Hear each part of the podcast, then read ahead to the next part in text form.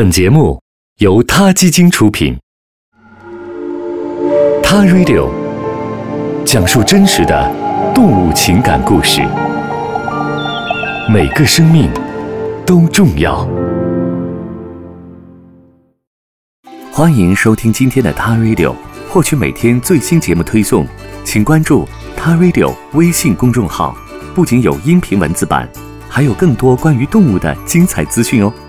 当然，如果你想和大家分享发生在你身边的真实的动物故事，可以在微信中给我们留言，欢迎与我们互动。乔治·但丁是一位动物标本制作师。当美国自然历史博物馆想要更新北美哺乳动物厅的标本的时候，就会打电话给乔治·但丁。当加拉帕戈斯群岛的象征。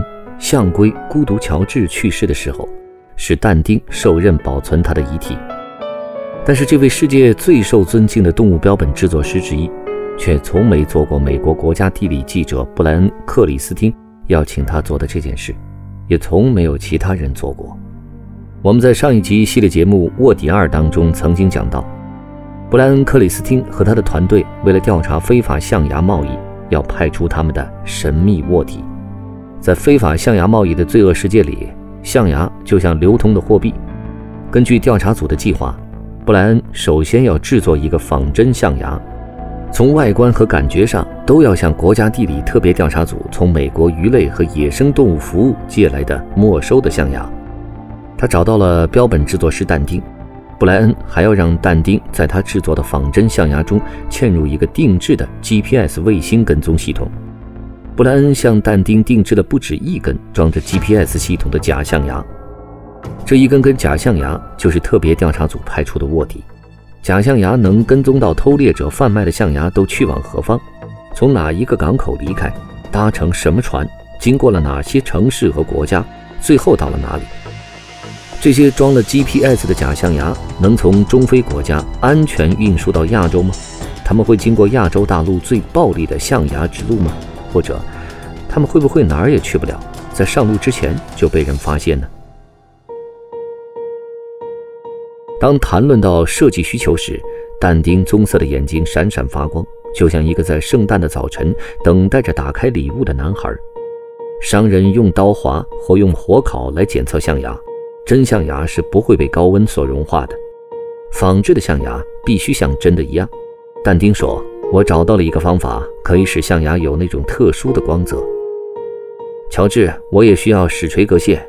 布莱恩进一步提出要求：矢锤格线是象牙锯开的那一端所特有的交叉引线，看起来就像是树干的年轮。所有的这些要求，但丁都做到了，但是他对 GPS 一窍不通。布莱恩需要找到 GPS 方面的专家。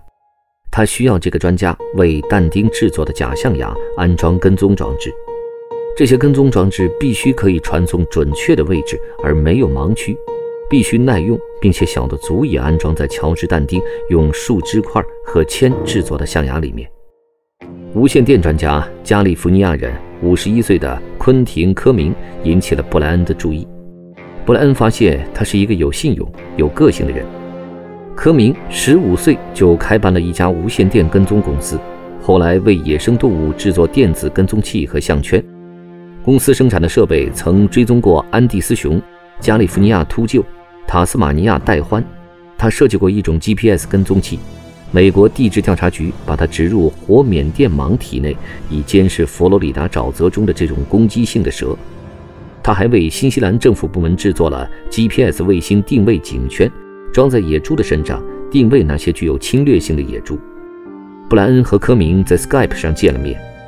布莱恩说：“你应该是一名真正的动物爱好者。”科明厉声答道：“我不是一名动物爱好者，我是一名问题解决者。”布莱恩笑了：“那么你正是我要找的人。”几个月后，国家地理调查组接收到了科明寄来的象牙定制跟踪装置成品，它由 GPS 接收机、卫星收发器。温度传感器和寿命长达一年的电池组成。但丁把科明的追踪器嵌入了假象牙的内部。与此同时，调查小组的另一名成员约翰·弗莱格，一个净空热气球摄影专家，为监测假象牙的移动路线做好了准备。通过科明提供的设备，再通过互联网与卫星的通讯，约翰可以随时监控假象牙的运输途径。小组成员可以使用谷歌地球跟踪这些假象牙。可是，这些假象牙卧底们怎样才能潜入偷猎者组织内部呢？布莱恩和他的调查组又掌握了怎样的信息呢？请收听《卧底二：加兰巴国家公园》。好，我们下一期《他 Radio》再会。他 Radio，中国大陆第一家动物保护公益电台。在这里，我们讲述动物的喜怒哀乐，尊重生命，善待动物。它的世界，因你而不同。